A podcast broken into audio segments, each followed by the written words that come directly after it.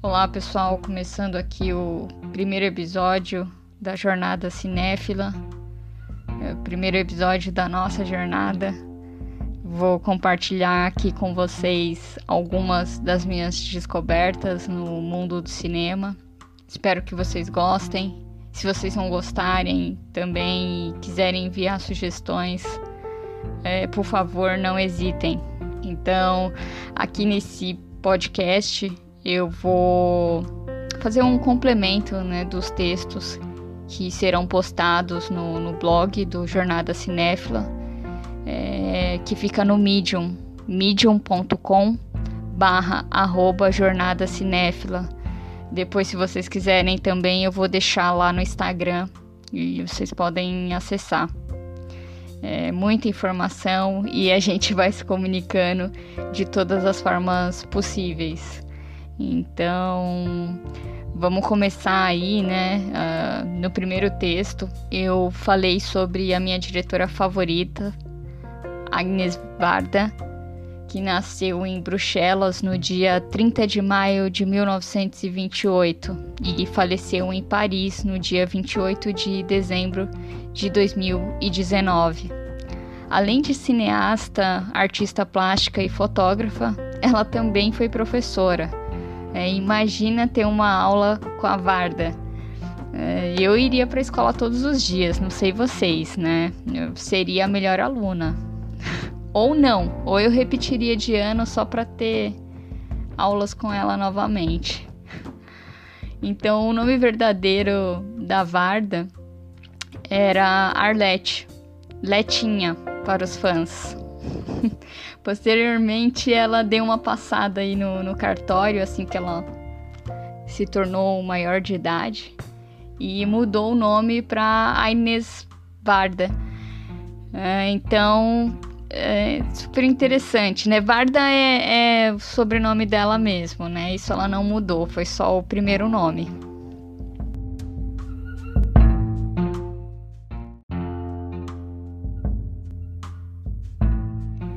Então, nesse episódio, eu vou apresentar para vocês uma lista de filmes que eu considero essenciais para conhecer as principais características da diretora.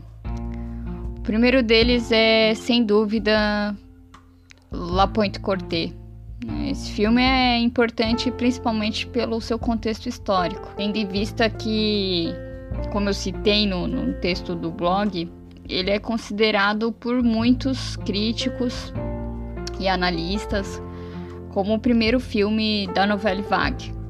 Né? Então, a Varda pode ser aí considerada pelas pessoas de bom gosto como a primeira uh, diretora aí da novela vague e como uma, da, uma das criadoras também. Ela vai fazer outros, ela, ela vai trazer outros elementos acima desse evento que já aborda ali o, o ambiente em que a Varda cresceu. Durante a Segunda Guerra Mundial, ela morou em um barco com a família. Então, o barco é um elemento muito simbólico nesse filme. É, esse também é vai ser o primeiro filme dela é, como diretora. Ela tinha apenas 25 anos quando filmou La Pointe Corté e já trouxe uma abordagem ali totalmente significativa para aquela época, né, com enquadramentos assim bem bonitos, bem impressionantes. É legal prestar atenção nisso quando for assistir o filme, né, nos enquadramentos que ela faz, um, assim mais fechados, né? Alguns closes bem, bem bonitos, bem interessantes. Os planos abertos também são incríveis. É, Para alguém que não tinha experiência, ela deixou muita gente no chinelo, né, Godard? Os fãs de Godard que me desculpem. Eu gosto do Godard também, mas eu entendo que a importância da Varda foi significativa. Então, La Pointe Corté vai abordar a história do Louis, que retorna para o vilarejo onde ele passou a infância. É, e ele vai ter como companheira de viagem a sua esposa Elle. E o filme não vai ser sobre o Louis especificamente, né? tão pouco sobre a sua infância. É, claro que vai abordar algumas coisas ali também, mas vai ser mais sobre o casal, né? sobre o Louis e a Ellie e o relacionamento deles e como aquele novo ambiente vai interferir nas suas reflexões. Então é interessantíssimo.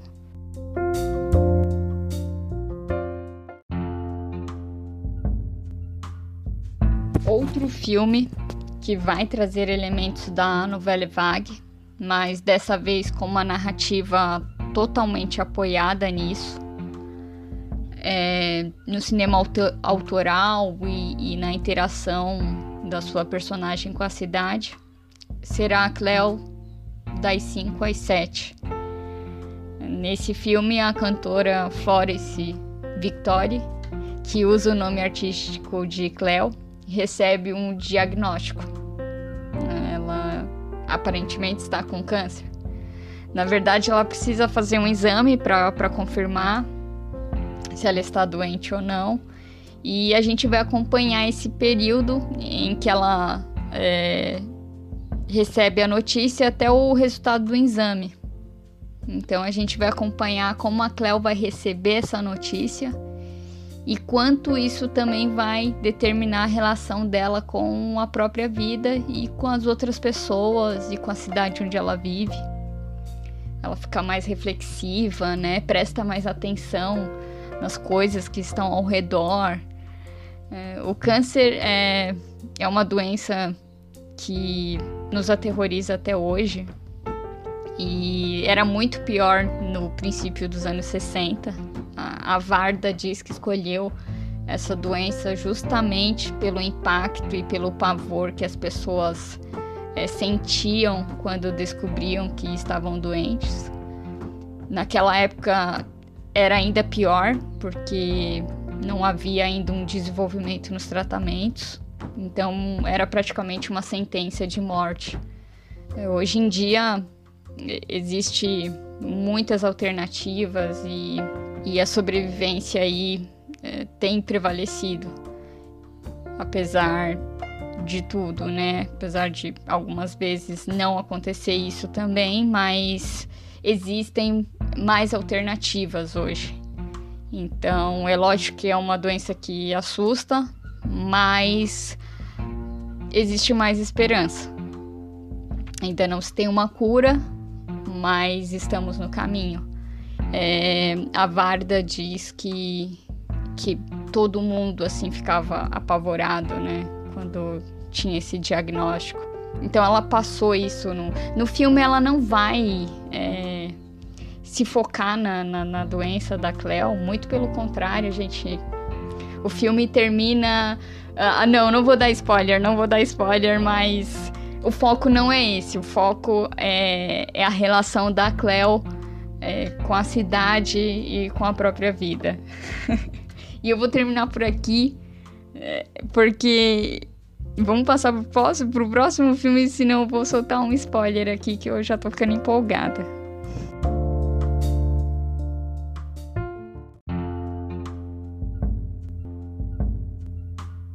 Bom, o próximo filme da Varda é, talvez seja o mais famoso aí da, da sua carreira, o Vagabond. No Brasil ganhou aí dois títulos, né? Ele foi traduzido como Os Renegados ou Sem Teto e Nem Lei. Você escolhe o nome que melhor lhe agrada. Eu não sei porque, deve ter sido algum problema na, na distribuição ou mudaram o nome no relançamento. Né? Talvez Sem Teto e Nem Lei não estivesse mais disponível e aí colocaram os renegados, ou o contrário. É, realmente eu não sei quem souber e, e puder me falar, eu agradeço. Mas assim, é... esse filme não é exatamente popular. Eu acho que aí vai para outras esferas do, do cinema. Quando eu falo popular, assim, não é todo mundo que conhece, eu falo que é o mais conhecido da Varda, porque quando a gente menciona a diretora, as pessoas que gostam de cinema imediatamente lembram desse filme. Né? Então, assim, ele, é, ele é também, assim, considerado por, por muitos aí como o melhor filme da diretora. Eu acho que ela tem muitos outros filmes, né? Mas esse é um marco na, na carreira dela. E ele serviu de inspiração para muitos diretores. Até mencionei isso no, no texto do blog. Né? Ele inspirou Nomadland, é, que ganhou o Oscar recentemente. E inclusive eu acho ele melhor do que Nomadland, mas é, isso é questão de gosto né? Isso não se discute. Mas foi uma inspiração, então. E foi por causa desse filme também e da relação de amizade com a Varda que a Sandrine Bonner, que dá vida à personagem principal do filme, a Mona, virou diretora. Eu pretendo falar sobre ela mais para frente, se se isso daqui der certo, se der em alguma coisa. E é uma diretora bem interessante, além de uma excelente atriz, né? Então, Os Renegados vai mostrar o ponto de vista das pessoas é, sobre a Mona, né? Sobre essa mulher aí misteriosa. Ela é uma viajante, é, uma, uma nômade, uma andarilha. Não, não sabemos o que ela é e o que ela fez, o que faz, de onde ela ela veio. É tudo que, que nós sabemos e tudo que a Varda vai mostrar pra gente é o que os outros contam sobre ela no decorrer do filme. As pessoas que encontraram é, essa andarilha. É. Ironicamente, as informações vão partir de pessoas que nem a conheceram de fato. Então, esse é um elemento muito interessante no filme é, a gente se prende a essas informações que, que vão nos levar a, a traçar um perfil da Mona, que a gente não sabe necessariamente é, se é isso ou não. Então a Varda vai brincar muito com, com essas informações e, e no final a gente tem uma, uma visão bem interessante e peculiar de, dessa personagem, da Mona, que eu acho que é uma das melhores personagens assim que o cinema já produziu.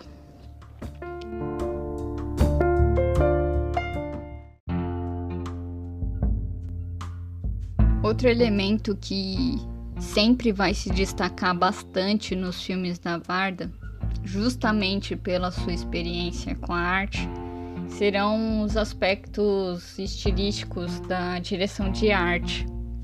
Então, as cores, objetos vão sempre conversar, é, digamos assim, com os, os personagens. É, vai compor toda a mise-en-scène e isso vai se desenvolver de uma maneira muito evidente. E o filme que melhor representará isso na, na carreira da Varda será As Duas Faces da Felicidade, que vai mostrar o dilema de um homem dividido entre dois amores, do ponto de vista de uma mulher. Mas mesmo assim, nesse filme, é, a Varda já, já vai meter a mão na nossa cara de novo. Porque ela sempre faz isso no, nos seus filmes de ficção. Ela vai colocar situações que são tabus dentro da sociedade e vai dar uma visão totalmente sem preconceitos e sem julgamentos. de uma forma tão simples, tão simples que chega a ser banal. E assim, consegue é, nos incomodar é, ou nos fazer refletir dentro dessas situações e, enfim, criar ali um, uma agonia na nossa cabeça, de uma certa maneira. É, outro filme que vai utilizar essa forma de conversar com o público é o que hoje seria considerado polêmico, Kung Fu Master, com a eterna musa Jane Birkin, que foi muito amiga da Varda, junto com, com seu marido na época, o Serge Gainsbourg. O Serge, para quem não conhece, era o Roberto Carlos parisiense. Brincadeiras à parte, né? Quem não conhece o Serge Gainsbourg precisa conhecer o trabalho dele. Ele foi um gênio da música mundial. Embora, como homem, tenha tido suas polêmicas também, mas isso é um assunto também para outro episódio desse podcast. Uh, a, a, história do Serge Gainsbourg é, é muito rica, então nem vou entrar nesses detalhes aqui, deixa pra lá, né? Mas voltando no Kung Fu Master, é, ele, ele vai trazer o dilema de uma mulher que vai se, se apaixonar pelo amigo da sua filha adolescente. Então foi uma ideia que a Jane Birkin teve quando estava fazendo outro filme com a Varda, né, chamado Jane B por Agnes V, que é um documentário sobre a própria atriz. Muito interessante também. É, vai mostrar a relação da Birkin com a arte, com a música e com o cinema. E falar um pouco da vida pessoal dela também. É, é um filme, mais um filme bônus para vocês assistirem. É, é, bem legal esse filme, a Varda faz umas coisas diferentes, umas experimentações assim. E a Birkin vai na onda, né? Elas faziam uma, uma ótima dupla. Queria ter visto mais filmes, né, com elas. Eu acho que a Jane vai estar presente aí, acho que em mais uns dois ou três filmes da Varda, fora esses que eu mencionei. Não tenho certeza agora, mas é mais ou menos isso. É, era uma, uma figura presente na, na vida da Inês Varda. Mas voltando ao Kung Fu Master, é, elas tinham pouco orçamento para fazer esse filme. Elas economizaram em tudo que foi possível. E as cenas internas foram feitas na casa da Jenny Birkin, que aproveitou que, que já estava em casa e já colocou as duas filhas no filme, sendo uma delas a Charlotte Gainsbourg, uh, baita atriz, adoro também. E aí a Varda aproveitou e também já, já colocou o filho dela, Mathieu Demi, também para fazer o filme. É, é o adolescente, né, pelo qual a personagem da Jenny Birkin vai se apaixonar. É, ou seja, né? Acho que elas nem pagaram cachê para as crianças. Né, se pagaram foi através de mesada. é, então, assim, pensa só, né? Essas duas mães aí bem loucas. Enquanto a sua mãe pede para você lavar o banheiro, a Varda e a Birkin mandavam os filhos fazerem os filmes delas. É, vem, vem aqui, moleque, fazer essa cena aqui senão você vai apanhar. Mais ou menos assim. É, mas enfim, quase tudo que nós veremos nesse filme ou vai ser da Jane Birkin ou vai ser da Varda. E aí também fica uma aula, né? Porque a gente fica reclamando que não dá para fazer filme porque não tem dinheiro. Mas, cara, é só chamar os amigos, né? E aproveitar as coisas que você tem em casa mesmo e já era. claro que não é fácil assim, mas dá para fazer. Né? Acho que a gente precisa rever a nossa visão. É... Porque a, a, Varda sempre vai é, aproveitar nos filmes dela, é, sempre aproveitou o que ela teve. É, então, é, isso é incrível, né? Esse filme nem ia entrar aqui na lista porque eu não considero ele essencial, mas eu acho que pode trazer algumas reflexões. E, e para entender essa característica da Varda de é, conseguir suavizar um, um tema difícil. É, é isso. É, ela era genial nisso. Então foi um filme que me incomodou muito na primeira vez que eu assisti, mas que depois eu acabei é, reassistindo e, e tendo a oportunidade de entender melhor a abordagem é, que ela quis fazer. Consegui digerir melhor. O que eu posso dizer é que se esse filme ia, ia ser proibidaço se ele fosse feito no, nos dias de hoje. É, simplesmente porque é, não, não tem espaço, eu acho, para essa discussão. Não que a Varda vá, vá mostrar coisas assim indecentes no filme, mas é, é estranho do, do mesmo jeito, né? Vocês precisam assistir, eu também não, não vou dar spoiler. E aí fica também do ponto de vista de, de cada pessoa. O filme é bom, ele não é um filme ruim, ele é um filme bom. E mas ela traz um assunto assim bem delicado mesmo. Né? Mas acho que também um, um assunto interessante aí para se estudar é, o comportamento humano. Bem, bem interessante para isso. Então, se você ficar curiosa, curioso, então vá assistir.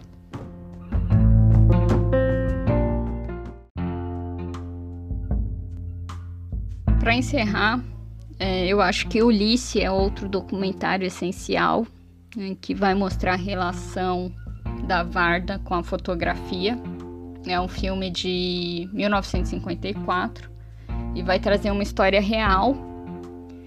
E ela vai pegar ali através de uma única imagem, ela vai estabelecer uma narrativa entre o real e o imaginário.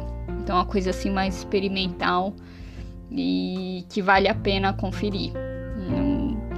Não, não tenho muito o que dizer sobre ele, mas ele é um grande documentário porque, de novo, ele vai ser simples, mas ele vai trazer muita coisa interessante sobre narrativa, hum, que vale a pena para conhecer e também, como eu falei, né, é, essa, essa, esses filmes aqui que eu trouxe é, vão trazer características importantes da Varda para começar a entender o cinema dela.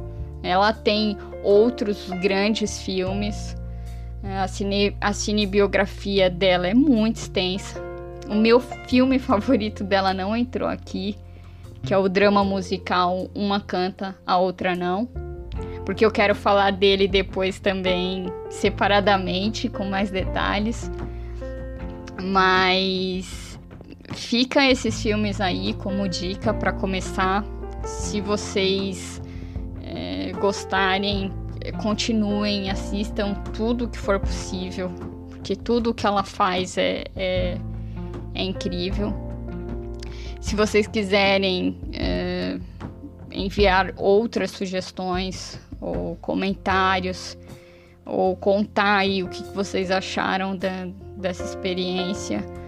É, então manda lá no Instagram mesmo, jornada cinéfila é, ou no blog medium.com barra arroba jornada cinéfila. É, pode mandar um e-mail também, jornadacinéfila, arroba gmail.com. Enfim, mandem o que vocês quiserem, tá bom? É, valeu, pessoal, e eu espero que tenha sido agradável até aqui.